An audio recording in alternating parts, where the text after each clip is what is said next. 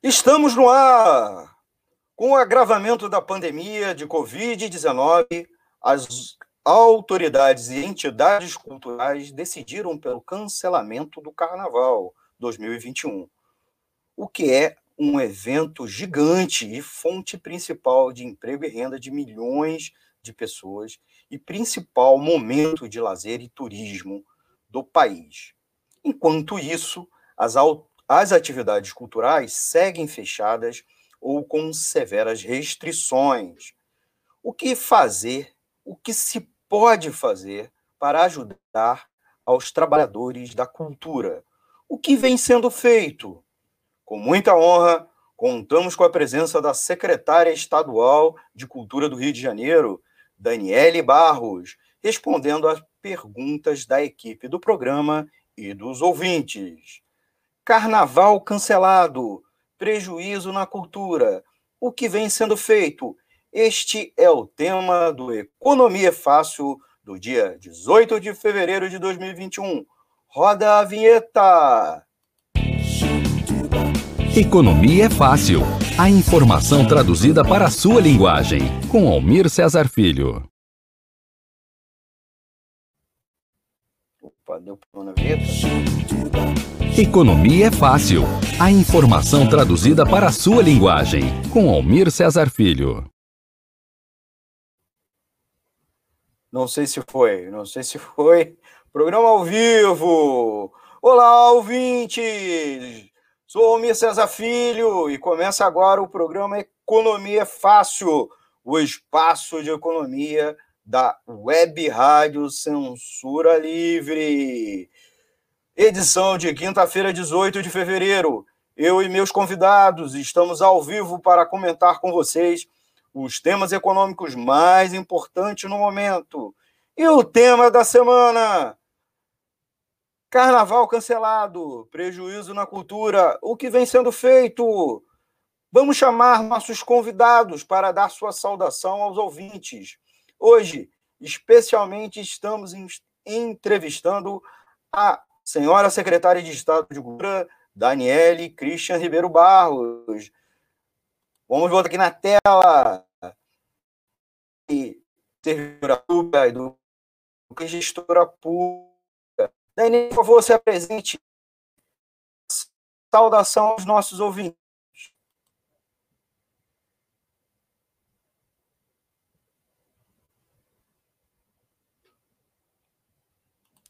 Peraí. Daniele.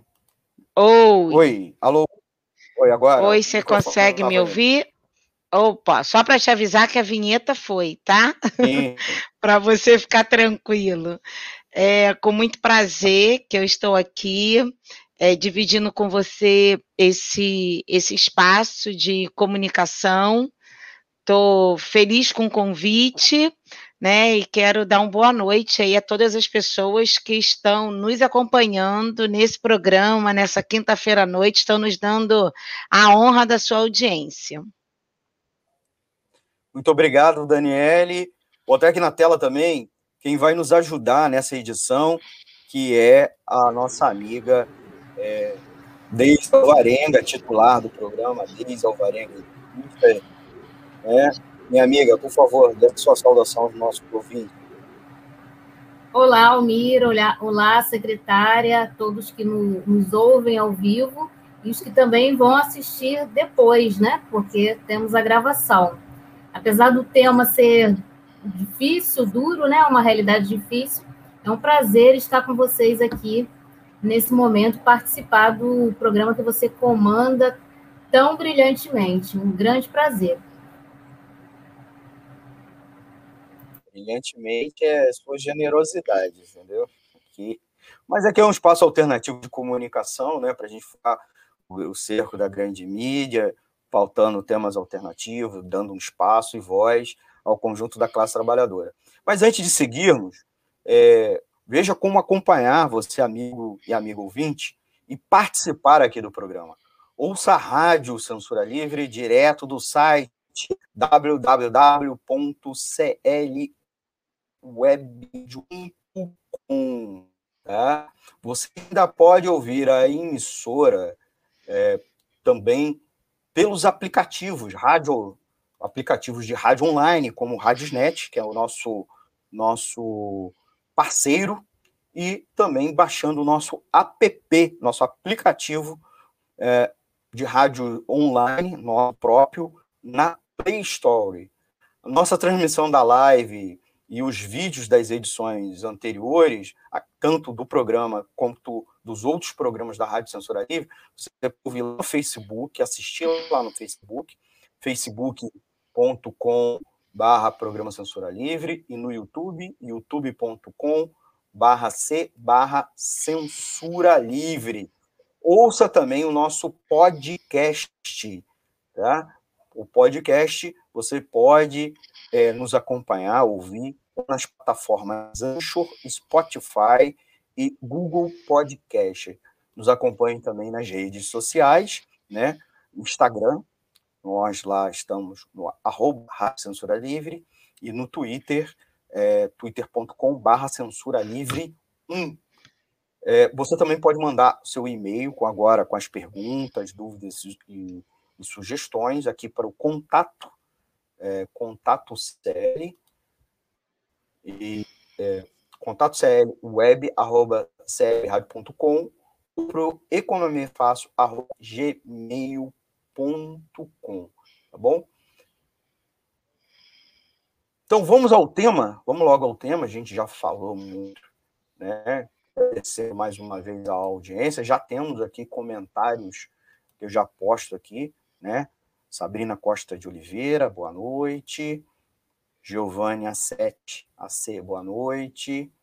A Giovana bateu palminha, agradecer a ela. Também o Leon Neves Guimarães, boa noite a todos. E a Ana Carolina Lúcia Garcia, boa noite. Secretaria de Cultura presente, muito bacana também, né? Os, o pessoal tipo, o pessoal da Secretaria de Cultura, os trabalhadores da Secretaria aqui acompanhando o programa, prestigiando a chefe, não só no sentido de estar tá pagiando a chefe, mas está fazendo, dando sua cara, porque é, são aqueles que estão ajudando a construir a política pública, né, operando a política pública. O Antônio de Pada Figueiredo, também nosso mestre aqui da Web Rádio, mestre da, da, da rádio, no, também acompanhando.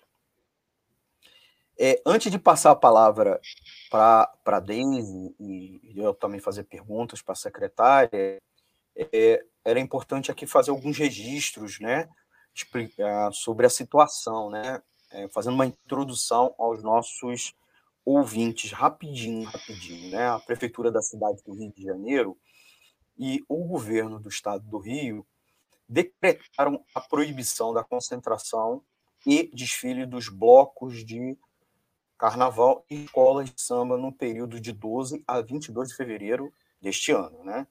Situação similar se estendeu a todos os municípios fluminenses e, de certa maneira, a todos os estados do Brasil. Né?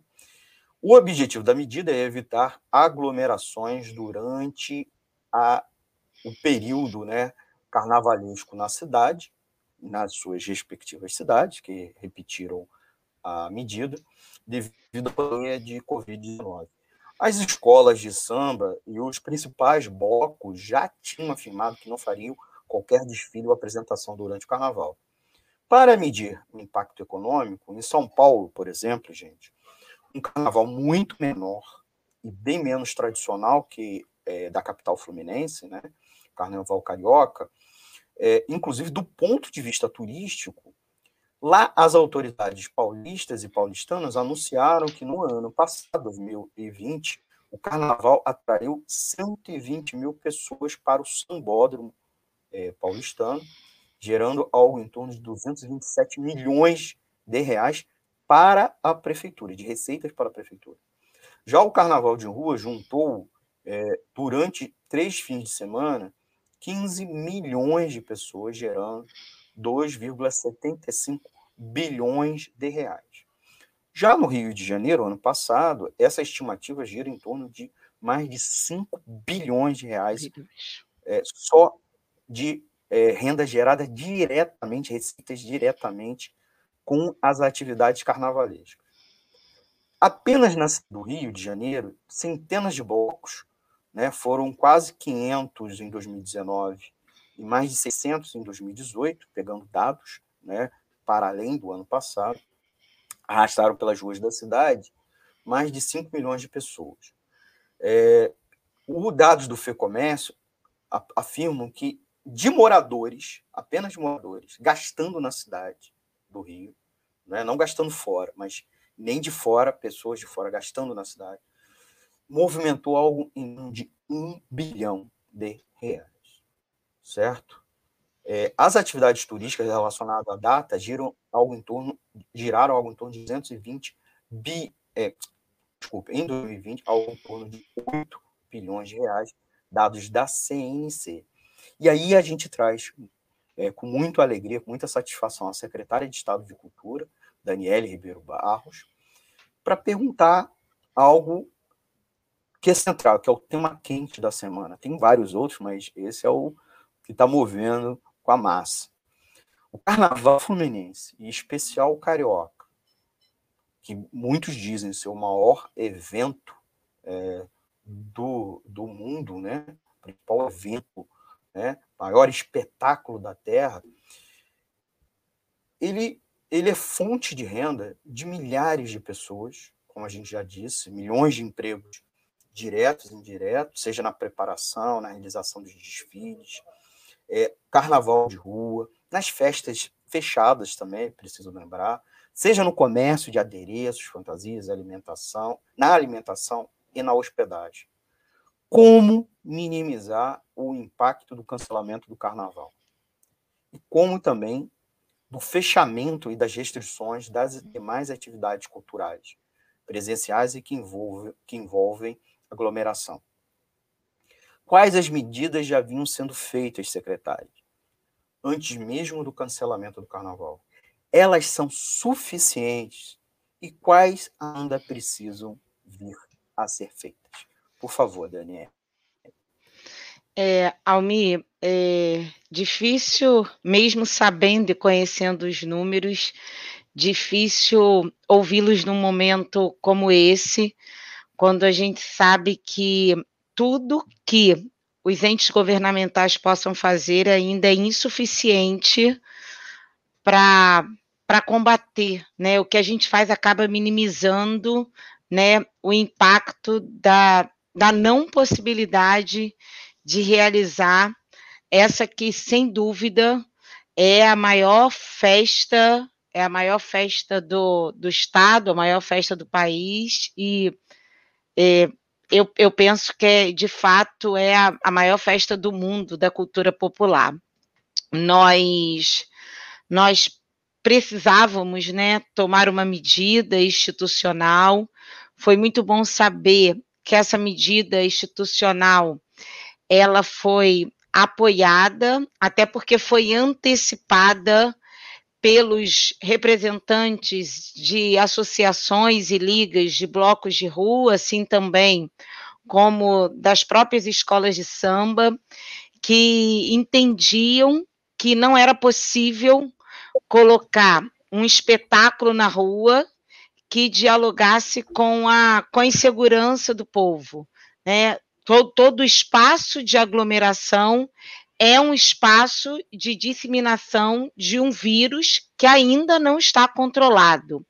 A gente já vive um início do processo de vacinação que ainda é muito modesto para que a gente possa ousar a diminuir, diminuir os protocolos, né? Os protocolos que garantem que os protocolos que dialogam com a vida, né? E entre, entre os mais fortes dele está realmente o fato da gente não aglomerar, entre tantos outros, quanto usar o álcool, usar a máscara, né? Usar, é, usar proteções, né? Que, que de fato possam possam impedir com que a gente tenha o contato com o vírus dessa forma é, se contaminar. O estado do Rio de Janeiro, então, é, proibiu né, a, aglomeração a partir do movimento do carnaval, como qualquer outro tipo de aglomeração. Né? A Prefeitura do Rio também proibiu, foi uma, uma medida consensuada, então, entre todas as partes, né? Prefeitura, Estado e também aqueles que fazem o espetáculo acontecer. Nós entendíamos que não era possível, não era possível ir para a rua. Da mesma forma que não é possível que ainda ao longo desse ano a gente pense na realização dessa festa, então também já é um consenso de que a gente está, a gente parte para uma organização do Carnaval de 2022. Entretanto, é, era preciso se era preciso socorrer a classe artística, a indústria criativa do carnaval. E a gente já vem fazendo isso e através da Lei Aldir Blanc, a Lei Aldir Blanc é um recurso, é um recurso do Fundo Nacional de Cultura, na verdade, o superávit do Fundo Nacional de Cultura, que foi destinado aos estados e aos municípios de todo o país, sendo o estado do Rio de Janeiro recebedor de cerca de 105 milhões de reais e também os municípios de um valor muito semelhante, distribuído entre os 92 municípios, que era para socorrer a cultura. Desde o segundo semestre do ano de 2020, a gente vem trabalhando na operacionalização dessa lei. Né, a gente já vinha fazendo uma, já, já vínhamos tendo né, medidas para mitigar a, a situação da fragilidade da cultura através de editais com o orçamento do próprio Estado, o edital Cultura Presente nas Redes foi uma medida é, em meio à pandemia, garantindo recurso para os fazedores de cultura, mantendo os fazedores de cultura em casa. Então, 1.500 fazedores de cultura receberam valor de R$ 2.500 para das suas residências, dos seus domicílios, apresentarem a sua arte, beneficiando o trabalhador da cultura, mas aquele também que consome cultura. E depois desse edital, que foi um grande exercício, um exercício de 3 milhões 750 mil, nós operacionalizamos 104 milhões de reais através de seis editais, sendo dois chamamentos públicos, outros quatro editais, é, podendo levar recurso para aqueles que fazem a cultura acontecer na ponta.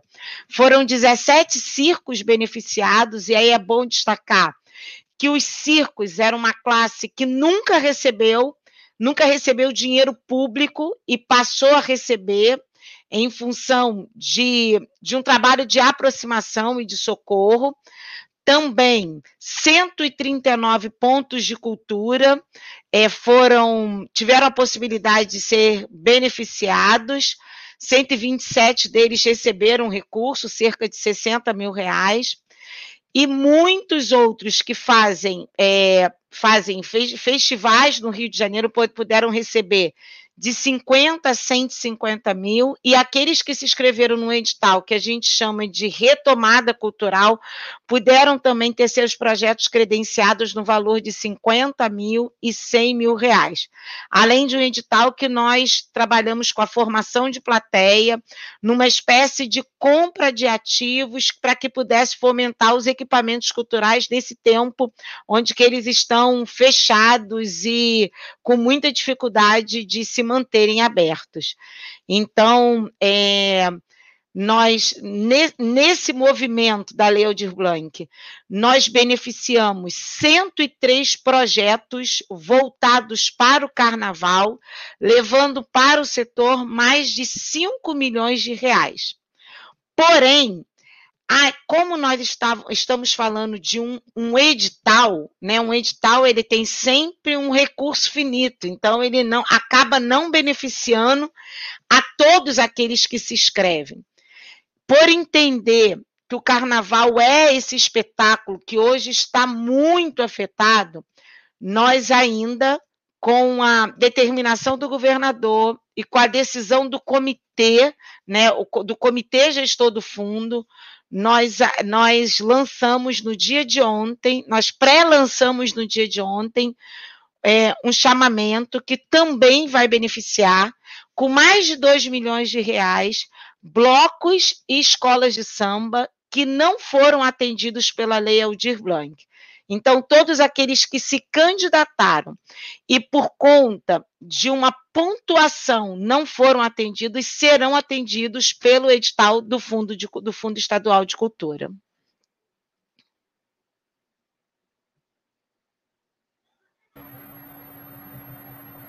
Muito bem, eu não te... agradecendo mais uma vez. Opa, agradecendo você mais uma vez.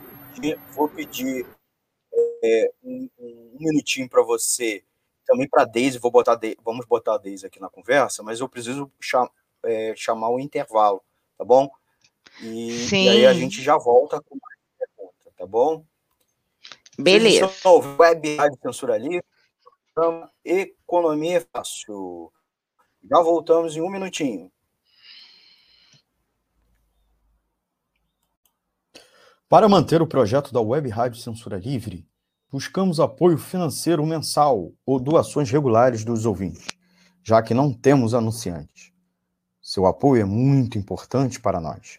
Você pode depositar ou transferir qualquer quantia na conta do banco. Bradesco, agência 6.666, conta corrente 5.602-2, CNPJ 32 954 696 barra 0001 traço 81. Seja um apoiador regular e ouça nosso agradecimento no ar durante a transmissão de nossos programas. Peça à sua entidade de classe, sindicato ou associação a participar da rede de apoiadores com participação em nosso espaço, em nossa grade. E os apoiadores recebem prestação de contas mensal. O nosso muito obrigado.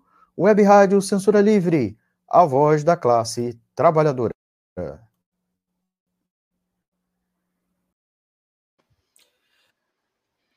Voltamos com o programa Economia Fácil, edição do dia 18 de fevereiro de 2021. Estamos aqui entrevistando a secretária de Estado de Cultura, Daniele Ribeiro Barros, e o tema é um super quente, que é o cancelamento do carnaval e o que pode ser feito do ponto de vista econômico para ajudar os trabalhadores do carnaval e do conjunto das atividades culturais.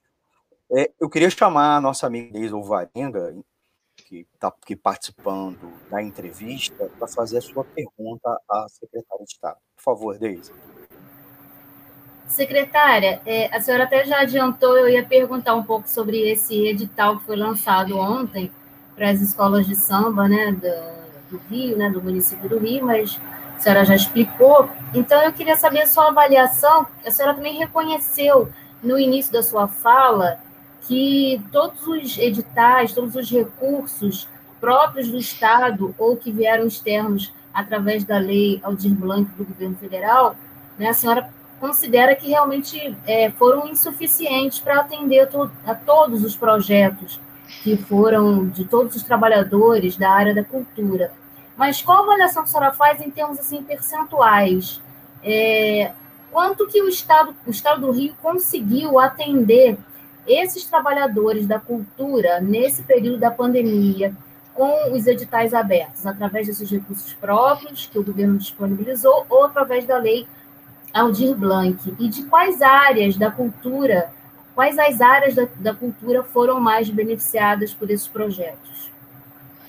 Deise, é, no nosso primeiro edital, nós atendemos 1.500 fazedores de cultura enquanto pessoa física, né? Então, é, foram num, num, único instrumento, 1.500 pessoas beneficiadas de todo o estado do Rio de Janeiro, não só do eixo da capital. Então, todas as 10 regiões do estado é, nós, em todas as dez regiões do estado, nós tivemos ganhadores do edital, promovendo que para a Secretaria de Cultura é muito importante, que é a desconcentração de recurso e a democratização do recurso da cultura. Essa é uma primícia que a gente tem pautado as ações da nossa gestão, Portanto, todos os nossos editais e os nossos chamamentos cumprem o requisito de cotas, porque quando nós chegamos na Secretaria de Cultura, a gente via uma concentração muito grande dos recursos oriundos da cultura na capital e um desfavorecimento muito grande do interior do estado no que, no que se relacionava ao apoio da Secretaria de Cultura à cultura mais do interior. Eu eu venho eu venho da roça, né? Então conheço conheço o estado do Rio de Janeiro de ponta a ponta e sei o quanto a gente tem de riqueza no interior do estado voltado para a cultura. Uma cultura que é muitas das vezes diferente da cultura da capital, mas que precisa ser apoiada e que precisa ser valorizada e precisa ser tratada como cultura, porque esse também é um desafio. As pessoas que estão longe desse eixo capital e região metropolitana é, se vem fazendo cultura através da sua arte. Então, a gente tem conseguido fazer isso através através de uma, uma motivação, levando recurso para essas pessoas e dizendo que eles são capazes de acessar o recurso da cultura por conta de um instrumento que dialoga com a desconcentração e com a democratização. Nós, na Lei Aldir Blanc, nós atendemos mais de 2.600 projetos, sendo que é, cada projeto ele atende pelo menos 10 pessoas envolvidas na cadeia produtiva da cultura. Então, se a gente multiplicar né, 2.600 por 10, a gente tem praticamente 26 mil pessoas sendo atendidas pelos instrumentos dos editais públicos lançados. Então, assim, é, a, é, é, bem verdade quando você diz, e de fato eu reforcei isso na minha fala, que a, toda e qualquer medida que venha sendo tomada nesse momento, ela ainda não é capaz de suprir a falta do espetáculo em si. Né? O, o, o espetáculo move uma cadeia produtiva, criativa, que é bilionária. Bilionária. A gente está falando do turismo, a gente está falando é, das pessoas que produzem o espetáculo, a gente está falando do vendedor que está ali na, na, no dia da festa, vendendo seu quitute, vendendo. Existe, existe uma, uma cultura gastronômica também que, que é muito beneficiada com a vinda do turista para o Estado. E Porém, é, a gente olha para o que a Secretaria de Cultura tem feito e a gente percebe que a classe artística do Estado se sente apoiado pela implementação das políticas públicas que, nesse momento, visam apoiar a classe que é que, a que nesse momento mais sofre com a questão da pandemia porque nós fomos, né? E isso já virou até uma máxima, mas nós fomos os primeiros a baixar as portas e seremos os últimos que vamos retomar as nossas atividades. Porque tudo que a gente produz na cultura, ou quase tudo, tem relação com o ajuntamento de pessoas. É muito engraçado, porque quando a gente produz alguma coisa que não tem público, a gente costuma dizer que aquele evento foi fracassado, né? E hoje a gente faz evento para pouca gente. Ou a gente transforma os nossos eventos em eventos como esse, né? A gente também vem ressignificando as nossas ações. Mas, é, sem dúvida, o espaço do aplauso, do contato físico, ele faz toda a diferença para a arte. Muito bem, Daniele. Nós estamos aqui entrevistando Daniele Ribeiro Barro, secretária de Estado de Cultura. Daniele, eu te fazer uma pergunta, né? É, basicamente, duas, dois eixos. Uma, um primeiro, está se falando muito da tal reinvenção, né? Toda hora, seja reinvenção dos negócios, reinvenção também batendo a, na porta dos empreendimentos de cultura, nas, nos espaços, é, sejam populares, sejam empresariais de cultura, o quanto as ações da Secretaria de Estado podem ajudar a, a essa reinvenção. E também o quanto um, um, a política pública cultural é, pode também é, permitir a conexão das atividades culturais, inclusive pós-pandemia, com a cadeia produtiva do Estado. é, a cultura passou a ser, especialmente depois da crise do petróleo e gás, um grande é, alternativa econômica para uma parcela significativa da população, inclusive do Estado do Rio, uma, uma população que tem que se vê com os equipa principais equipamentos culturais do país, em, é, sede de empresas ligadas à cultura, entretenimento, é, e o grande celeiro que é o cultural, que é o Estado do Rio. Então, como utilizar a política pública para além disso e para a democratização que você já começou a, é, a mencionar na, na, resposta anterior. Por favor.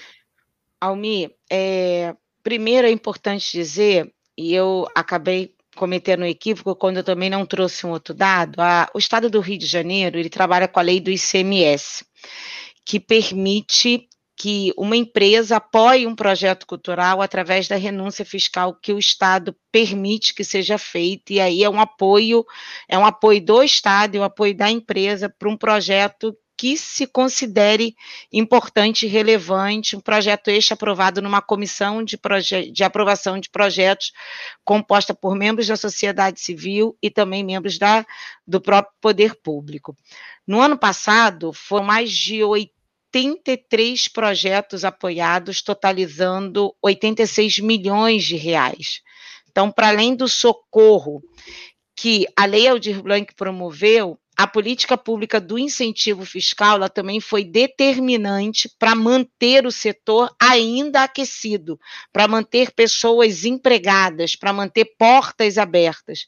Então, nós, da Secretaria de Cultura, nos orgulhamos muito desse número, por conta de que também são números que dialogam com uma, uma mudança mudança de rota. No ano de 2019, foram somente 42 projetos apoiados, no total de 101 milhões de reais, com uma concentração de projetos na capital do estado, sendo o interior muito desprivilegiado, e projetos aprovados naquilo que a gente chama de excepcionalidade, sem um clivo de um comitê.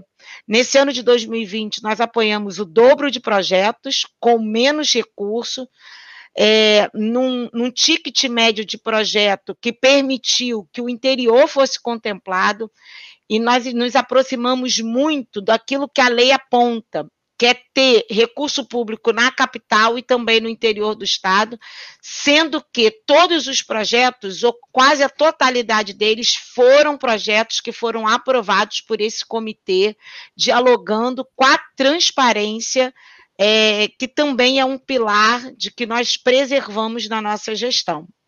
Então, queria também trazer o reforço desse, desse dado, porque se a gente somar o total do valor investido do Fundo de Cultura, o total do ICMS e o total da Lei de essa, nós, nós ultrapassamos os 200 milhões de reais investidos na cultura. E quando eu digo investidos, responde um pouquinho da pergunta que você me fez. No tempo da pandemia, nós demonstramos, a cultura demonstrou a sua essencialidade, não só pelo valor simbólico que a cultura tem. Né? É lógico que pensar um tempo de pandemia sem ler um bom livro, sem ouvir uma boa música, sem poder assistir uma série seria terrível. Porém, a cultura, ela deixa de ocupar somente esse valor simbólico até mesmo para aqueles que a consomem, né, e que haviam dessa maneira, mas também passam a ocupar e a gente passa a reconhecer na cultura esse, é, esse lugar de fomentação da economia. Então, é, é importante dizer que nós já tínhamos a, a, gente, nós já tínhamos colocado a cultura nesse lugar, já, tinha, já vínhamos pensando políticas públicas para a cultura, pensando na cultura como um grande vetor da, da economia fluminense. Nós, é, eu acredito muito na centralidade da, da, que o Rio de Janeiro tem a centralidade da cultura do país, por mais desafios que o nosso estado ainda tenham que superar eu, eu penso que a economia criativa, o lugar da economia criativa é o estado do Rio de Janeiro. Desta forma, eu entendo que tão logo a pandemia passe, nós tenhamos a oportunidade de é, voltar a, a, ocupar os espaços da cultura, nós vamos rapidamente superar esse, esse déficit que, que, que, que nós estamos vivendo hoje, e entendo que a Secretaria de Cultura vai, vai continuar colaborando no sentido da retomada das atividades e a retomada do setor, que na verdade é a retomada do próprio Estado. Muito bem, obrigado, secretária. Estamos aqui no programa Economia em Fácil, entrevistando a secretária de Estado de Cultura, Daniele Ribeiro Barros. Vou trazer é, de novo a tela aqui a Deise Alvarenga para fazer uma entrevista para a senhora secretária. Deise, por favor. Na verdade, eu queria fazer duas perguntas em uma, né? É, a senhora falou em relação ao Fundo de, de Cultura do Estado. É, tinha um levantamento, é, acho que há dois anos mais ou menos, do deputado Carlos Mink, em que ele mostrava, através dos números, que uh, a grande concentração desses recursos do Fundo de Cultura eram aplicados no município do Rio, na capital, e não era proporcionalmente é, dividido com os municípios do interior, da, do resto da região metropolitana. Então, pela sua fala, é, essa divisão aí do Fundo de Cultura, independente do momento da pandemia, dos recursos aplicados para os trabalhadores da cultura nesse momento emergencial, esse fundo ele está sendo é, melhor distribuído, então.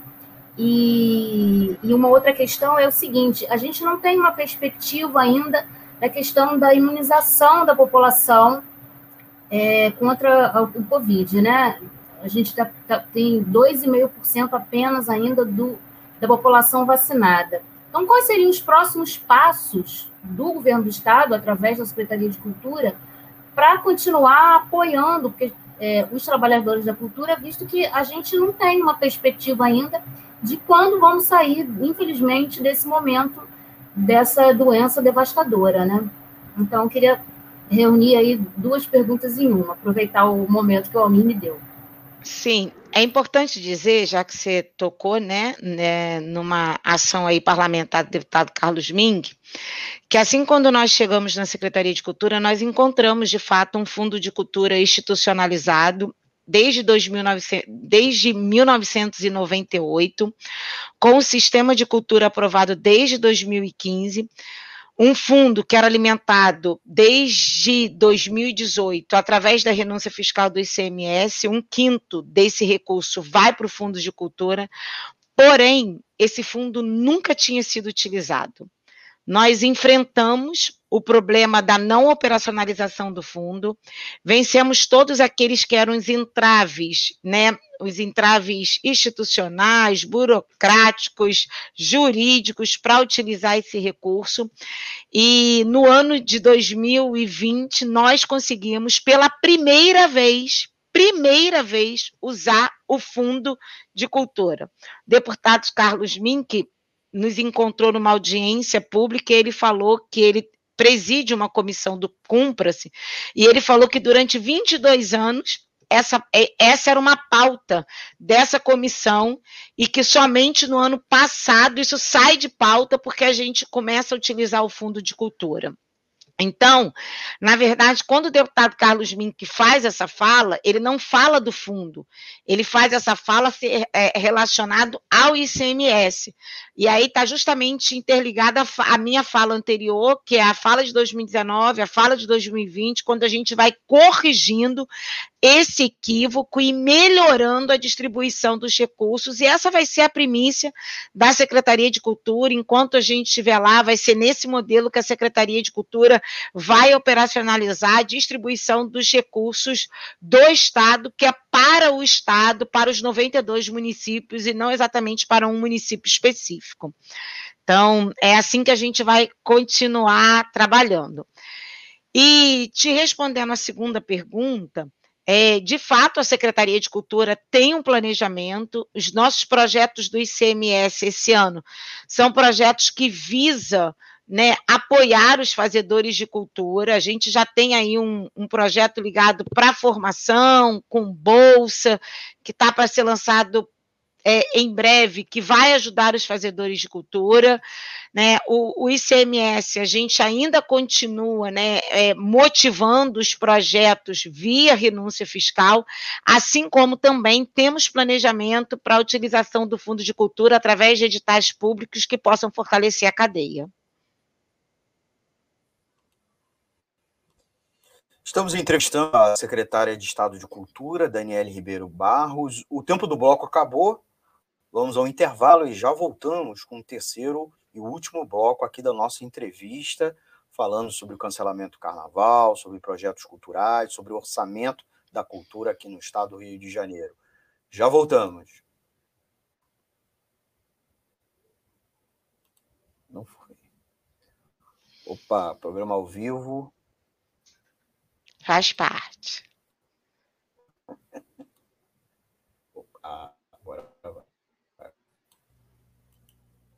Para manter o projeto da Web Rádio Censura Livre, buscamos apoio financeiro mensal ou doações regulares dos ouvintes, já que não temos anunciantes, não temos propagandas de empresa e não recebemos recursos de partidos e políticos. Seja um apoiador regular e ouça nosso agradecimento no ar durante a transmissão de nossos programas. Seu apoio é muito importante para nós. E os apoiadores recebem prestação de contas mensal. Temos uma vaquinha virtual permanente. Para apoiar, acesse aqui https dois pontos barra barra apoia.c barra CL Web Rádio. O nosso muito obrigado. Web Rádio Censura Livre, a voz da classe trabalhadora.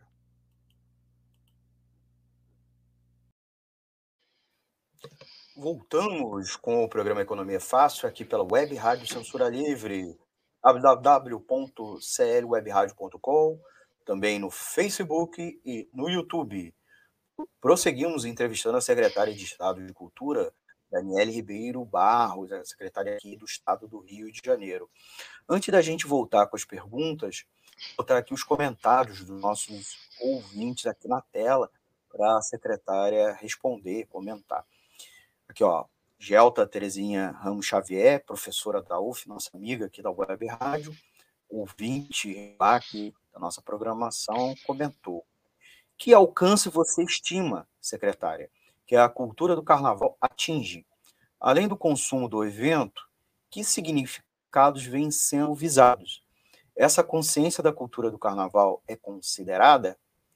É, vou botar também mais uns dois outros comentários, né? Walter Silva, uma pena, uma pena que os irresponsáveis que não respeitam os limites necessários atrapalham esses profissionais que tanto trabalham de forma correta. É, aqui, ó, e mais um aqui, ó.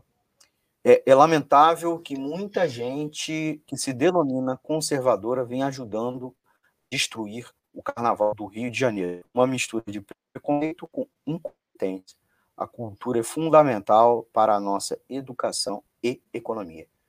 Daniele, passar para você. É, primeiro eu quero dizer que de fato a cultura ela é fundamental e ela anda de mãos dadas com a educação e ela é um grande fomentador, ela é uma alavanca da economia. O segundo comentário, que se eu não me engano é do Walter, ele está certo. É uma pena, né, que que que tenham pessoas que não respeitem as medidas restritivas é, assim como o público do carnaval, né? O público do carnaval, de forma muito consciente, del, deliberou para o não acontecimento das festas, e não só por isso, eles se posicionaram contra qualquer tipo de aglomeração, entendendo, assim como disse um grande ícone do carnaval, o Monarco, em uma entrevista em uma emissora de televisão, no dia que foi vacinado, que Nesse momento, era preciso se preservar a vida, porque outros carnavais virão. Né? Então, nesse momento, a prioridade é a vida. E eu queria ver de novo, Almir, não sei se tem como colocar aí o primeiro comentário, que, é, na verdade, eram três colocações e uma, não sei se você consegue colocar na tela, Que alcance você estima, secretária, que a cultura do carnaval atinge, além do consumo do evento, que significados vêm sendo visados? Essa consciência de cultura do carnaval é considerada? É, nós temos, é, eu estou feliz de ver a Gelta aí, né, professora, também sou professora, obrigado pela, pela sua audiência que, que qualifica muito é, toda a audiência do programa. Se fosse só você, já estaria bom. Então, eu, eu quero dizer, Gelta, que a gente tem, a gente tem assumido o desafio, enquanto Secretaria de Cultura, de pensar o carnaval para além do espetáculo da avenida. E quando eu digo isso, eu não quero minimizar a importância do espetáculo, a importância da avenida, a, a, importância da festa. Até porque nós sabemos que é a grande festa que movimenta essa economia bilionária. É, é, a, é a própria avenida, né? é o carnaval da avenida que traz as pessoas para o estado do Rio de Janeiro. Porém, nós temos pensado no carnaval como essa indústria da economia criativa, pensando nas pessoas que promovem o carnaval. No sentido da gente também garantir e esse é um grande desafio que nós estamos encarando agora no, dois, no ano de 2021, é, de olhar para o carnaval, olhar para a indústria, para as pessoas e fazer do carnaval um movimento econômico que seja rentável para essas pessoas, não só durante um trimestre do ano. Né? Então, a gente tem pensado nessa indústria, buscando fortalecê-la ao longo do ano inteiro. É possível, é possível viver do carnaval, é possível ter movimentos do carnaval, é possível movimentar essa indústria ao longo dos 365 dias do ano. É possível apoiar, é, é possível formar essa indústria para que as pessoas tenham condição de vender esse espetáculo para além da avenida, de vender as suas atividades, de viver da sua atividade para além da avenida. Então, nós temos pensado, né, e temos, é, estamos na fase de elaboração de um programa, que o nome do programa é, o programa ainda não está institucionalizado, é um spoilerzinho que vai é, é um programa chamado Escola da Cultura, e na Escola da Cultura nós vamos ter projetos de formação voltado para o público do carnaval possivelmente come, começando pelos os ritmistas do carnaval. Então, a gente quer que os ritmistas possam fazer shows em restaurantes, shows em hotéis, possam receber os turistas ao longo do ano, possam contar a, a sua história de, do, do, do dia da avenida, de como eles se preparam, possam promover experiências turísticas com as pessoas que chegam no nosso estado. A gente quer um roteiro do carnaval, assim como a gente quer um roteiro da bossa nova. Então, a gente tem procurado olhar para os movimentos culturais, folclóricos, populares, que são a marca do nosso estado e buscar profissionalização com a, for, com a formação desses movimentos para que a gente possa ter uma cultura ainda muito mais potente ao longo ao longo do ano e não só uma cultura determinada e celebrada numa época.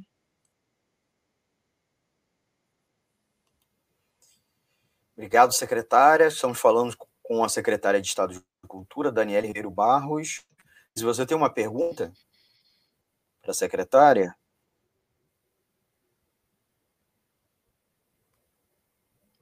Eu acho que tinha uma pergunta ali no comentário, Almi, que você colocou, mas passou tão rápido que eu não vi. Da Daisy, não é da Daisy, não, de uma outra. Lei, da Lira. Da Lira. A Lira está aqui, olha, é que ela colocou. É, Lira Vargas, manifestei meu interesse na época que foi comentado que o Link ia publicar um livro da cantora Cláudia Leite. É, ela, ela, solicitou apoio ao, à época ao MINC, MINC é Ministério da, da Cultura, né? É. E a publicação de livros sobre cantores, fiquei decepcionado porque ela não conseguiu. Ela, ela colocou aqui também que era importante a, a Secretaria de Cultura apoiar movimentos literários, os escritores, né? ela que frequenta feiras é, literárias e que há, é, e observa uma grande quantidade de, de novos escritores. Eu quero dizer para Lira, que bom, Lira, ter você aqui conosco, que nós temos feito um esforço enorme para apoiar projetos literários, inclusive nós apoiamos projetos literários. No dia 1 de março, nós vamos, no dia 8 de março, Dia da Mulher, nós vamos lançar dois projetos literários apoiados pela Lei de Incentivo é, na Biblioteca Parque Estadual. Inclusive, você é minha convidada, se quiser estar lá às 10 horas da manhã. Um projeto é o projeto Parque de Ideias, o outro projeto é um projeto ligado a uma revista de cultura, e é, o, o, projeto, o projeto do Salão Carioca do Livro é um projeto que é apoiado pela Secretaria de Cultura do Estado, inclusive na última edição ele aconteceu dentro da Biblioteca Parque. É, nós, através da Lei Aldir Blanc, apoiamos diversas é, iniciativas voltadas para a literatura fluminense.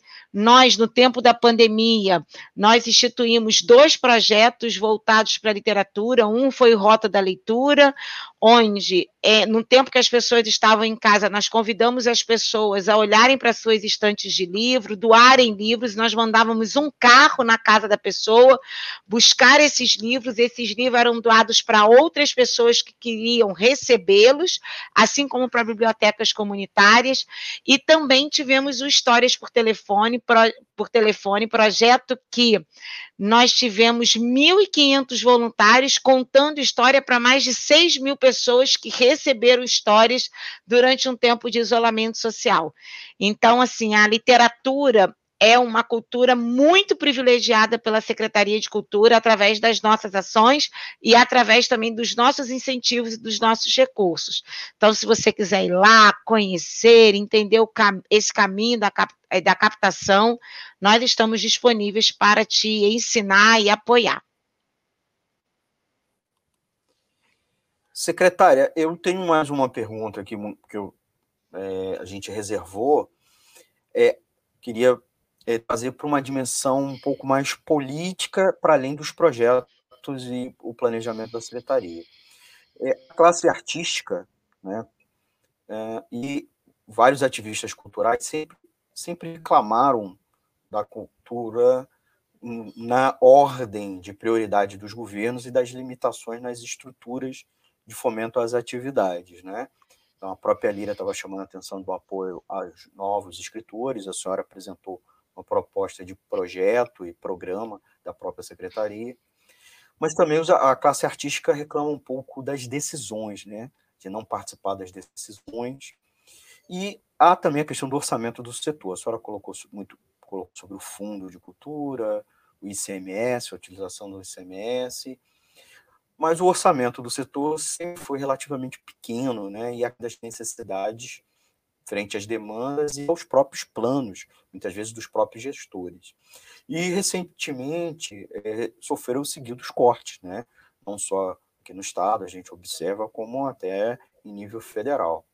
É, como reduzir a marginalização da política pública cultural nos orçamentos públicos e nas decisões da alta política? Como a conscientização da classe política é possível é, é, frente à importância da cultura para a nossa sociedade. A articulação Almir... política pode ajudar? Almir, orçamento, ele é sempre um espaço de disputa. Sempre. Independente, independente do governo.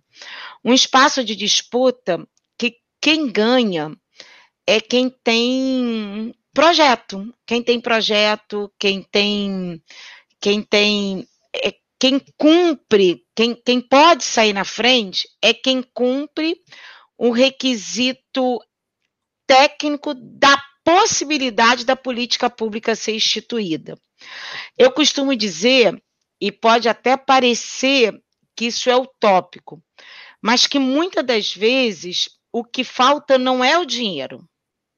O que falta é um bom projeto e um bom argumento para implementação da, da política pública mais assertiva. Eu preciso te dizer que a gente, a gente na Secretaria de Cultura né, no, último, no último ano, com todos os desafios que nós tivemos, nós conseguimos operacionalizar o fundo, operacionalizar 86 milhões de ICMS, 18 milhões de convênio do governo, com recurso do governo federal que estava parado, resgatamos um convênio com os pontos de cultura. Então, é, foi um trabalho de enfrentamento constante para tirar da prateleira, para construir, botar na prateleira projetos e tirar da prateleira projetos para fazer a política pública acontecer. Nós contamos também, né, com a sorte da gente ter um governador do estado que é do meio cultural, ele é cantor. Isso também, isso ajuda, isso, isso facilita o diálogo. Ele sabe exatamente a importância da arte e a importância da arte num cenário econômico e no cenário econômico do nosso estado. Isso talvez, né, seja um facilitador, porque nós falamos a mesma língua, mas eu acredito muito numa numa iniciativa de planejamento, de gestão, e eu, eu, e eu atribuo, eu atribuo um, é, esse, esses aspectos como os aspectos facilitadores na, na, na busca do orçamento e do recurso público para a sua pasta, no meu caso, para a pasta da cultura, e a gente tem sido muito bem sucedida nessas, nas intervenções que a gente tem feito. Se você me perguntar se eu estou no lugar que eu gostaria de estar, eu tenho uma eu tenho uma insatisfação eterna. Eu preciso de mais, eu quero mais, mas a gente tem buscado esse lugar. Eu acho que antes da gente pensar no dinheiro e no recurso, a gente tem que pensar no que a gente vai fazer com esse dinheiro. E eu acho que o grande desafio é a gente planejar pensando no, no, no recurso que seria suficiente para garantir a operacionalização daquele planejamento. Planejamento é o primeiro passo. O recurso ele precisa sempre estar, tá, ele precisa ser sempre é, o planejamento precisa é, vir antes do, do recurso. Então, muitas das vezes, o recurso não vem por falta de planejamento. Muito bem. Estamos entrevistando a secretária de Estado de Cultura, Daniela Ribeiro Barros. É, comigo também a bancada perguntas a Deise Alvarenga. Deise, você tem mais alguma pergunta? Porque a gente já está na reta final. É a, pergunta. Eu também uma. Eu acho que é, a gente pode ter um outro programa, porque eu fiquei muito satisfeita, muito feliz de ouvir a secretária pela disponibilidade dela, pela postura democrática, de estar aberta às perguntas nossas, dos ouvintes internautas que nos acompanham. Então a gente poderia até ficar um pouco mais, né? Mas existe essa limitação do tempo e as pessoas também de alguma forma, é, esse tempo já é um, um, tempo já determinado, né, para que as pessoas fiquem mais atentas. Depois a gente acaba dispersando. Mas, então, assim, eu, eu prefiro não, não fazer mais perguntas para respeitar aí o tempo do programa, mas queria pontuar isso. Te agradecer mais uma vez pelo convite e parabenizar o trabalho da secretária porque eu, eu sou uma consumidora muito grande da cultura. E, como já foi falado aqui, é, a cultura e a educação andam muito juntas.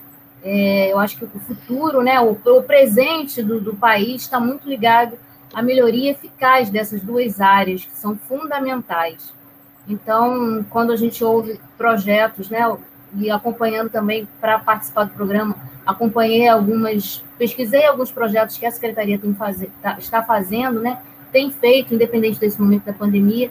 Quero também parabenizar o trabalho da secretária e da equipe dela e desejando que ela possa voltar em outro momento para a gente conversar mais sobre cultura e falar de coisas positivas, que você sabe que eu gosto muito de coisas positivas, né?